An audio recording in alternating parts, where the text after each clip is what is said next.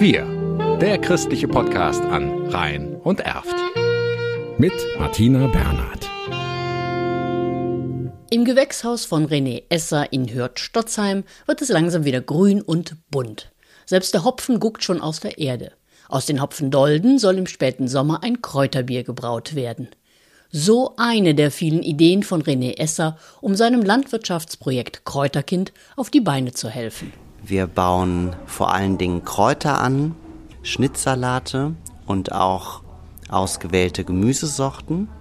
Ja, das machen wir mit äh, viel Herzblut. Wir sind Quereinsteiger und sind auch seit letztem Jahr, seit 2020 Demeter zertifiziert sowohl für die Urproduktion, das heißt also das, was wir hier alles anbauen, als auch für unsere weiterverarbeiteten Waren, äh, wie zum Beispiel Kräutertee, Salze, Senfe, Essige, Öle.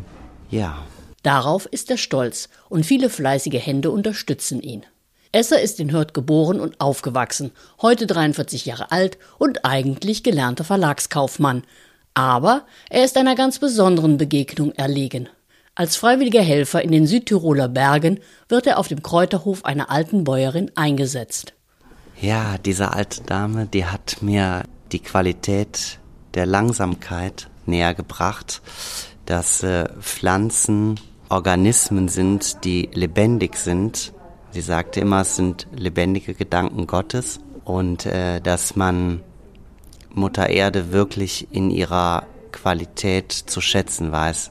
Diese Gedanken lassen ihn nicht mehr los. Wir werden so reich beschenkt, jeden Tag.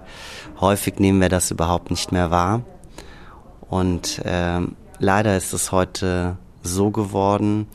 Mutter Erde wird aufs brutalste vergewaltigt, jeden Tag. Wir beuten die Erde so aus und wir versuchen unseren Beitrag zu leisten und ein kleines Stück zurückzugeben, zurück zur Natur.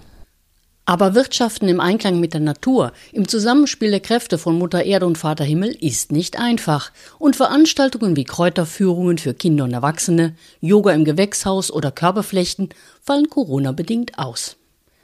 Ab Mai möchte er daher sein Projekt Kräuterkind zu einem solidarisch geführten Landwirtschaftsbetrieb umgestalten und damit den Ertrag, aber auch die Kosten des Betriebes auf mehreren Schultern verteilen.